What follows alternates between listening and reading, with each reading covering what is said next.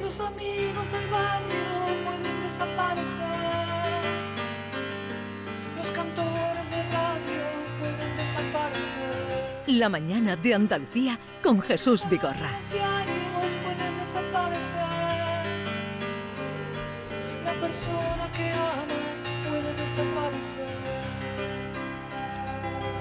En el aire pueden desaparecer en el aire. Los que están en la calle pueden desaparecer en la calle. Los amigos del barrio pueden desaparecer. El golpe de Estado en Argentina de 1976 depuso los tres poderes constitucionales que entonces presidía la peronista María Estela Martínez de Perón el 24 de marzo de ese año, 1976. El golpe instaló en el poder a una dictadura cívico-militar y se autodenominó Proceso de Reorganización Nacional, nombre pomposo, y se caracterizó por implementar un plan sistemático de terrorismo de Estado que permaneció en el poder hasta diciembre de 1983. Digo esta breve contextualización porque nos servirá para el libro del que vamos a hablar, El tío francés de Héctor Barbota. Héctor Barbota es un periodista que lleva ya eh, nuestro país, es argentino, lleva nuestro país desde el año 1988. Eh, con tertulio de este programa en las mañanas. Escribió La Última Gota, que fue un libro donde se resumía y se contaba con detalle todo lo que fue eh, la operación Malaya de Marbella. Él ha vivido mucho tiempo en Marbella. Y este es su segundo libro, El tío francés, que es una novela de no ficción, porque entra en la vida misma y en la vida de su familia. Héctor Barbota, buenos días. Hola Jesús, buenos días. Y bienvenido como autor y como escritor. Bueno, esta ya es parte en mi casa, así que bueno, estoy encantado de estar aquí.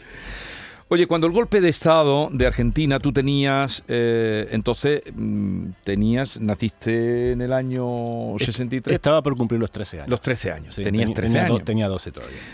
Mm, toda la dictadura la viviste allí porque viniste en el año 88. Sí, eh, fue toda mi, mi adolescencia. Yo empecé, eh, cuando empezó la dictadura tenía 12 años exactamente, estaba por cumplir 13, y cuando acabó eh, tenía ya 20. ¿Y qué recuerdo tienes tú de la dictadura? Bueno, eh, son, recuerdos un poco, eh, vamos, muy ricos y contradictorios, ¿no? Porque por un lado eh, yo ahora soy consciente de, lo que vivió, de lo que vivía en aquel momento, pero por otro lado eh, yo tengo un recuerdo de mi infancia y, y de mi adolescencia que, que no es para nada ingrato, ¿no? Vamos, uno vive en esas contradicciones, ¿no? Eh, yo lo que sí recuerdo es que, es que vivíamos con miedo, pero también recuerdo que era un miedo que uno había natura- naturalizado y que lo tenía incorporado y que lo tenía incorporado a su vida. Y a veces, yo a veces he, reflex- he reflexionado sobre eso y he, he pensado que el que no hay peor miedo que el que uno siente sin saber que está sintiendo miedo, ¿no? Y, y- y que a veces hace, hace cosas o deja de hacerlas por miedo sin saber que las está haciendo o dejando de hacer por miedo, ¿no? Eh, entonces, yo el recuerdo que tengo de mi infancia eh, eh, es, un- vamos, es muy feliz, el- de, de mi adolescencia también, por supuesto. Eh, pero claro, eh, uno cuando lo ve en perspectiva, dice claro, el contexto en el que aquella vida se desarrollaba, uno solamente podía ser feliz si optaba por eh, ignorar lo que estaba pasando, ¿no? Y que eso fue lo que hizo mucha gente. Mucha gente, la mayoría de la, de la sociedad argentina, optó por hacerse la desentendida con lo que estaba pasando. Dices en, en tu libro, Ujú. eh, el tío francés, ahora contaremos quién era ese tío francés, eh, pese a este empeño por disimular nuestra falta de experiencia, no éramos capaces de enmascarar la conmoción que nos causaban los testimonios de quienes habían sobrevivido a los centros de detención clandestinos. Prisioneros vendados y encapuchados durante años, víctimas atadas desnudas a las camas metálicas, donde se les aplicaba durante horas corriente eléctrica para que dieran un nombre, un dato, una dirección que permitiera continuar el carrusel represivo. Hombres empalados, mujeres a las que se le introducían ratas en la vagina, niños torturados delante de sus padres, mujeres embarazadas a las que les arrancaban sus hijos horas después de alumbrar, hombres y mujeres abiertos en canal para aplicarles corrientes eléctricas en los órganos expuestos, fetos torturados cuando aún estaban en el vientre de sus madres. has elegido has elegido el pasaje más duro ¿eh? del libro. Eh, nos dimos cuenta, yo tomé conciencia de eso cuando eso ya había pasado, ¿no? Que me, imagino, y tú lo cuentas, cuando eso, ya como periodista, que empiezas a, indagar en lo que allí pasaba. Pero más que como periodista, como miembro de, parte de una sociedad que, que empezaba, digamos, a, correr el velo de lo que había pasado, ¿no? Yo eso no lo viví siendo, vamos, eh, eh, la, la postdictadura o el final de la dictadura, que fue cuando empezó a salir todo esto a la luz. Eh, yo lo viví con, con 19, 20 años y, y, era parte de una sociedad que asistía azorada a, a, lo que había pasado y que se empezaba a preguntar cómo podía haber pasado eso, ¿no? Pero, ¿por qué era tan difícil saber lo que estaba pasando? Porque a diferencia de lo que pasó, por ejemplo, en Chile, donde, donde los campos, eh, donde se usó un estadio de fútbol para, como campo de concentración, donde, donde mataron a Víctor Jara, que hace poco se, se cumplió un aniversario. En, en, Argentina los campos de detención eran clandestinos, eran cárceles secretas. Eh, y entonces uno, eh, por ejemplo, en, mi caso yo, yo conocía tres casos de, personas que habían desaparecido. Un, un, amigo de mi hermana, el padre de un amigo,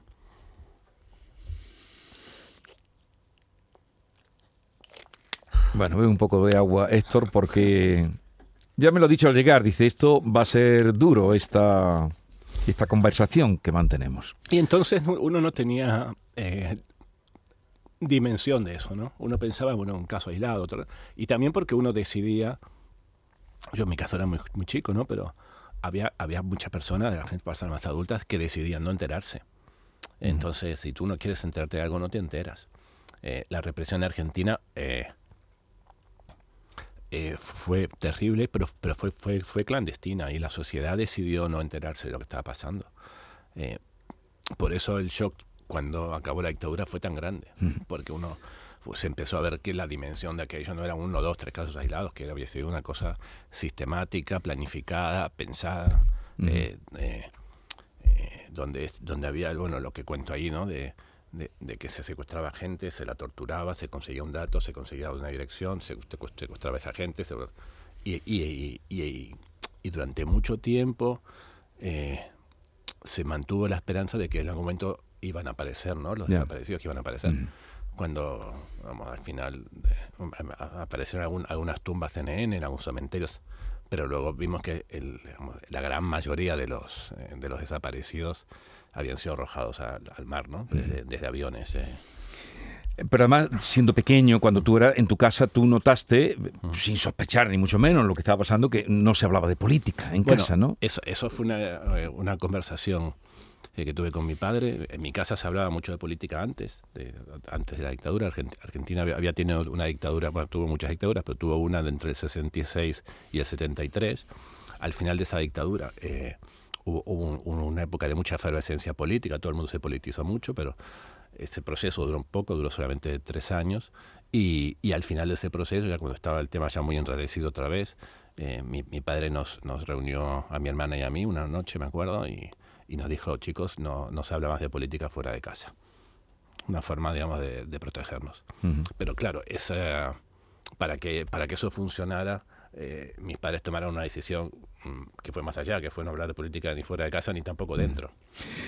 Pero, resultaba que en esa familia, en tu familia, había un miembro, el tío Cali, el tío francés, el ausente, al que tus abuelos siempre tenían, era el ausente pero muy presente y que recordaban con llanto, porque tú hablas de que los recuerdos siempre terminaban en llanto, el simulacro de felicidad no funcionaba mucho tiempo, cuando menos se esperaba, los abuelos volvían a hablar de él, como si una mano invisible tocara el interruptor que devolvía el recuerdo del hijo ausente. Todos los esfuerzos por ignorar el tiempo sin noticias de él había más presente, se hacía más presente la ausencia. Sí. Pero además ese tío no era uno de los desaparecidos de los que estábamos hablando y los que hacen eh, emocionarse y conmocionarse a Héctor. Ese tío Cali, cuéntanos tú quién era. Bueno, lo que pasa es que no quiero tampoco hacer mucho spoiler del libro, ¿no? Pero hasta donde tú eh, consideres. no, lo que tengo que decir es que el tío Cali no, no era un desaparecido. Eh, había desaparecido, no estaba, era, un ausente, eh, pero no era un desaparecido. Eh, quién era Teocali y, a qué se dedicaba y qué hizo y por qué había desaparecido es algo que, se va revelando en el libro, ¿no? Yo no quiero a los posibles lectores chafarles el, atractivo que puede tener el libro, ¿no? Pero sí, tengo que aclarar que no era un desaparecido, yo con, con, con los desaparecidos no hago bromas ni juego, ni juego a los equívocos. Eh, era una persona que no estaba, pero que no era un desaparecido, eh, y, que, y que luego vimos que, que había tenido un protagonismo en, en, las cosas que habían pasado.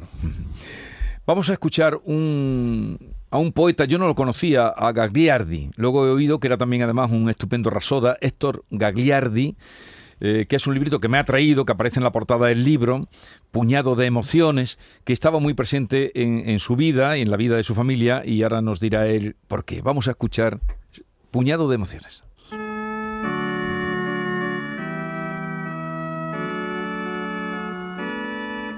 Si vos no te portas bien, le digo a los reyes magos que no traigan el regalo y te quedás sin el tren. Es que mi vieja también un poco se aprovechaba porque esa noche llegaban los tres reyes de Belén. La carta la había mandado sin faltas de ortografía. Así los reyes veían de que era un chico aplicado. Hice todos los mandados, me lavé hasta las orejas, porque ese día mi vieja me tenía acorralado. La luna hacía brillar el lustre de mis zapatos. Y si ellos fuesen chicatos, ¿quién les podía avisar? Porque ese, Por este poema lo recitaba tu padre, ¿no? Sí. Lo recitaba tu madre, eh, es más largo y se llama Los Reyes Magos y va apareciendo eh, el poema, o algunos fragmentos, y el poeta Gagliardi. Sí, efectivamente, eh, este era eh, un, un poeta que mi padre admiraba mucho. Él recitaba y precisamente recitaba este poema mucho. eh, nos hacía llorar a mi, a- a mi hermana y a mí. Pero siempre le pedíamos que lo, Que lo recitara. que lo recitara, sí. Pero- Eh, eh, Héctor, me, me- me sorprende que han pasado tantos años y cómo, no sé si es por el trabajo que has hecho ahora de esta, de esta novela, la búsqueda de, porque hay una búsqueda de información, el periodista Héctor va buscando a ese Teocali que, que- que- que estaba fuera de la familia. ¿Por qué eh, tienes tan a flor de piel eh, todo lo de tu país? No, yo soy muy llorón ¿eh? para todo. Soy, soy muy llorón para todo. Y- pero eh, no, esto, esto lo que pasa es que son, mm, son, son, son recuerdos muy, muy, muy intensos, ¿no? Para mí son recuerdos muy intensos. Y, y aparte, bueno, que tengo, yo tengo este problema, que no soy capaz de, de hablar de ciertas cosas sin, sin, sin, em- sin emocionarme. Es una cosa que la, la- la he tratado incluso profesionalmente, pero no soy capaz de superarlo. Eh, y estos son recuerdos, digamos, que son muy cercanos y familiares. Y, y- y en cuanto a, a lo, a lo de mi país de origen, es, es- es una cosa un poco extraña porque eh, yo, yo no vivo ahí porque no, no quiero, digamos. Yo eh, decidí venirme aquí, decidí quedarme hace mucho tiempo. o- o- ahora mi, mi lugar es este. Eh, y sin embargo, es como que uno, eh, cuando uno eh, se va del sitio donde creció y eso eh, su- sufre un desgarro que eso no se. eso, no, este es un país de migración y, y conoce muy bien esa, esa cuestión, ¿no? Eh, el, el desgarro interno que se sufre cuando uno abandona el lugar donde creció es una cosa que no se cura nunca. Eso uno puede ah, estar a, a gusto en su lugar, estar decidido a no volver, estar arraigado perfectamente, formar parte de, de la sociedad que lo ha acogido, pero Más pero- tú te viniste aquí con tu padre, con tu madre que vive todavía. Sí, sí, tu padre murió. Entera, mi hermana, sí, sí. Te vivías aquí con, con la familia. ¿Tu mujer es española Mi o mujer es sevillana, sí, sevillana? Te amarró. Eh, en- oye, eh, el trabajo, iniciar este trabajo de, de investigación, donde Mm. también está implicada la- toda la familia y vas escarbando también dentro de, de- de tu familia y de este tío desaparecido. Mm. Sí. Eh, ¿Te costó mucho que tu padre lo entendiera? Que No, yo, Cuando- yo, yo esto no lo podía haber hecho con mi padre vivo. Yo empecé, empecé a hacer esta investigación y esta y esta, este trabajo y esta decisión de escribir sobre esta historia cuando mi padre ya había muerto. Vamos, con mi padre yo no hubiese podido hacerlo eh, porque yo sabía que era un tema que a ella le causaba un, dol- un dolor muy grande y yo no quería, digamos, eh, incidir en ese dolor. Y, y- y- y, digamos, y, la, la decisión de, de escribir sobre esto fue un poco por, por darle por darle un sentido a la experiencia, ¿no? Yo creo que uno, uno escribe para darle sentido a, a las cosas que le han pasado. Eh, eh, si, no, si no parece que esto que, eh, que vivimos como, como en un caos, ¿no? Y, y para, para, ordenar las cosas que, que, uno vive, yo creo que es un buen ejercicio es, escribirlas. ¿no? Eh, y aparte, escribirlas como yo decidí hacerlo con esto, con, con la estructura de una novela que tiene uh -huh. un, un, inicio, un, un, digamos, un, desarrollo y un final. Eh, porque tú sabes, Jesús, que tú eres un gran lector, que, que las buenas novelas eh, no, no hay ni una sola letra que se, que se, que se, que se, penga, que se ponga o ni una sola línea que, que se ponga en la novela que, que no le dé sentido a, a, a, la novela en su conjunto. ¿no? Uno no escribe, las novelas no hay párrafos por rellenar, digamos de alguna uh -huh. manera. ¿no? Y entonces la idea mía fue ordenar todas las cosas que habían pasado, que parecían a veces cosas eh, desconexas, ordenarlo como una novela para que todo eso adquiriera un sentido, porque eso era lo que me, lo que me permitía que hacer la catarsis, ¿no? de, de entender lo que había pasado. Y, y, el hecho de escribirlo como novela, de, de que al final, digamos que, que, al final uno tiene la sensación de que todas las piezas encajan, uh -huh. que es lo que suele pasar en las novelas, ¿no? que te van ofreciendo, te, te van dando datos y cuestiones y al final de la novela todas las piezas encajan. ¿no?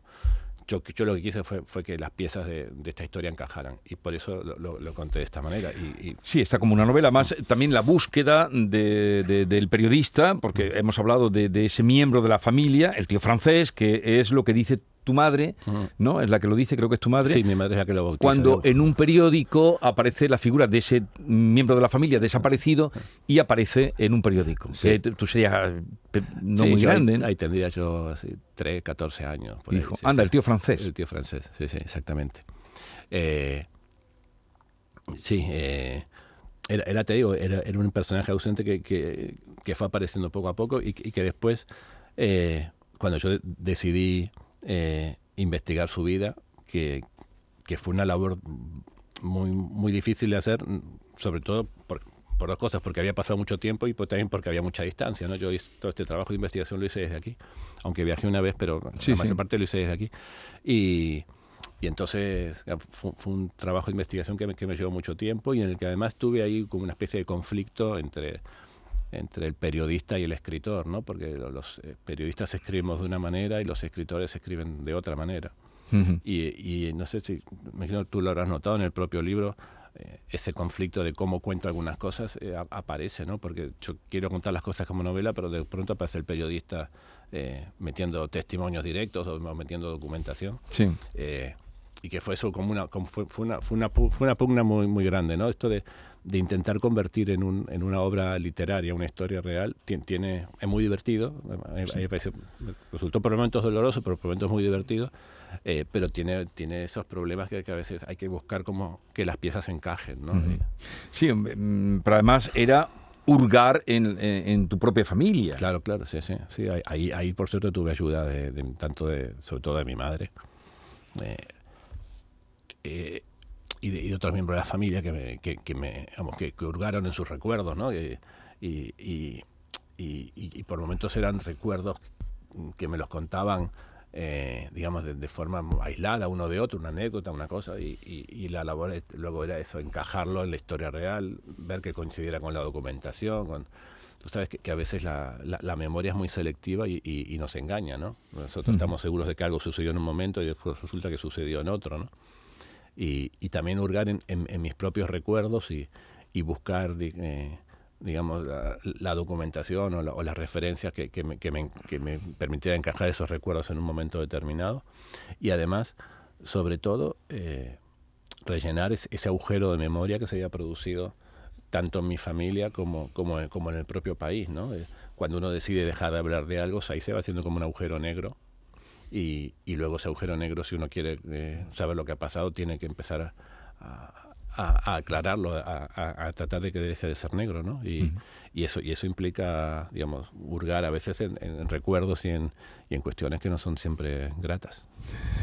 Eh, ¿Siempre hay que perdonar? No, no, siempre hay que perdonar. No, no. No, no, no siempre hay que perdonar. No, eh, hay cosas que, bueno, quien quiera perdonar que perdone, ¿no? Pero si me preguntas si yo perdono, yo no perdono, no, ni, ni, ni olvido ni perdono, no. Uh -huh. no. ¿Y tu abuela?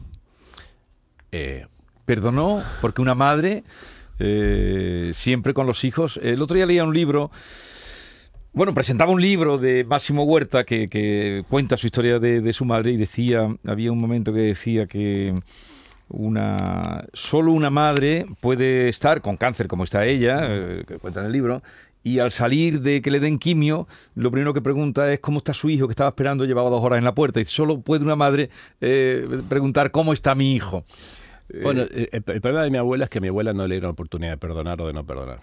No tuvo esa oportunidad, lamentablemente.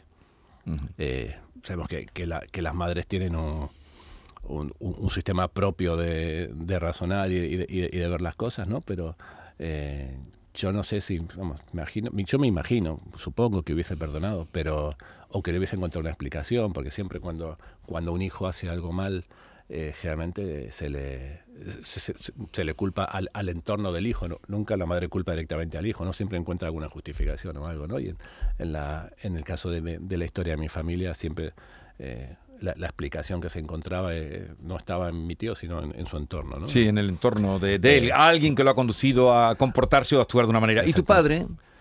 Eh, esa es una gran pregunta. esa es una gran pregunta, Jesús. Eh, no, no, los, eh, no lo sé. La, la verdad que es una de las, de las dudas que, que me han quedado, porque además, como, como los actos que se cometieron fueron varios de diferentes, de, diferente índole, eh, hay algunos, imagino que algunos no sé si perdonar es la palabra, quizás pasar, pasar por alto sería más, ¿no? Pero perdonar me parece una, una, una palabra muy, muy, muy fuerte, no, no estoy seguro. Pero yo desde luego, si la pregunta es a mí, no, yo no perdono. Y luego la- cuando vino la amnistía que declararon después de la dictadura, libró a mucha gente de, de los, de los malos. S- Hay, hay- ahí hubo, hubo- hubo tres procesos. Uno, que precisamente es, es- que es el que cuenta esta película que está en el Festival de San Sebastián, que se llama Argentina 1985, que, que triunfó en el Festival de Venecia. Que ¿La has visto ya? o? No, no la he visto todavía. Que, que habla de los. Bueno, relata lo que fueron lo- los juicios a las juntas militares en el año 85. Luego de eso vino, vinieron algunas leyes de impunidad decretadas por el mismo gobierno que, que había juzgado a, a- a las juntas, que fue la ley de, de obediencia debida y la ley de, de punto final. Después vino una ley de amnistía, Ujú. donde fueron todos a la calle. Y luego, afortunadamente, a partir de la llegada de, Néstor Kirchner al poder, eh, esas leyes de, de- de impunidad se, se anularon y, y otra vez empezaron los juicios de nuevo. ¿no? Y de hecho, Videla, el dictador, murió como tiene que morir un dictador, que eh, murió en prisión. Y ahora mismo hay, hay muchísimos militares en, en prisión, hay muchos procesos abiertos todavía. Y hay una búsqueda muy intensa de, de los, de los niños nacidos en cautiverio, que son personas que ahora tienen 40, 45 años, de las cuales unas 400 todavía no se han encontrado. O sea, hay cerca de 400 personas que no saben quiénes son. Porque fueron más de mm, 30.000 desaparecidos. eh, Hubo 30.000 desaparecidos, eh, 10 unos 10.000 o 12.000 presos políticos, una cantidad de exiliados que no se puede uno, vamos, es imposi- imposible de calcular. la tragedia en solo 8 años, ¿eh? que no estamos hablando de una dictadura de 40 años, estamos hablando de una dictadura que duró solamente 8 años y que afortunadamente se terminó antes de lo que ellos esperaban por, por la guerra de las Malvinas. ¿no? Eh, estamos hablando de una tragedia de unas dimensiones que el país las está pagando todavía. Bueno, eh, es eh, entrar en esa, en esa dictadura a través de una familia y, y en el seno, eh, dentro de la familia, eh, porque además, como decía, eh, las familias felices no interesan a la literatura, que decía Tolstoy, ¿no? Eh, son las familias que tienen problemas, donde hay problemas, Bueno, las que son noveladas. Sí, pero es, verdad que esta familia había problemas, pero yo no diría que fu- fuimos una familia infeliz. Fuimos una familia No, feliz pero una familia donde había donde había un drama de Y tú has ido a, a- a enterarte de ese drama para ti y para contarnos que es una manera, yo por, por lo menos he entrado en esos años de, de la dictadura a través de, de tu familia, de cómo tú lo cuentas. Pues si ha sido así, pues he cumplido mi objetivo. Bueno, el tío francés, Héctor Barbota, está publicado por Ediciones del Genal. Búsquenlo eh, y si pueden, no sé, el otro libro, eh, La última gota, que yo siempre recomiendo, está todavía eh, porque cuenta la operación Malaya O, Sí, o- yo, yo creo que la última bauta es que fue en 2010 que se editó. Yo creo que está, está un poco más difícil ahora de, De encontrar. de- de con- de encontrar, pero vamos, que, que todavía hay algunos ejemplares pero, por ahí hay. pero que esa referencia, y este es eh, el tío francés, que no estaba en Francia, el tío francés que no estaba en Francia, estaba en Argentina. Bueno, querido Héctor, eh, me has emocionado leyendo el libro Me, me alegro. y espero que, que tenga muchos lectores. Muchísimas gracias, Jesús. Hasta luego. Adiós. Libertad era un asunto mal manejado por tres. Libertad era almirante, general o brigadier. Para el pueblo lo que del pueblo, porque el pueblo se lo ganó. Para el pueblo lo que del pueblo, para el pueblo liberación.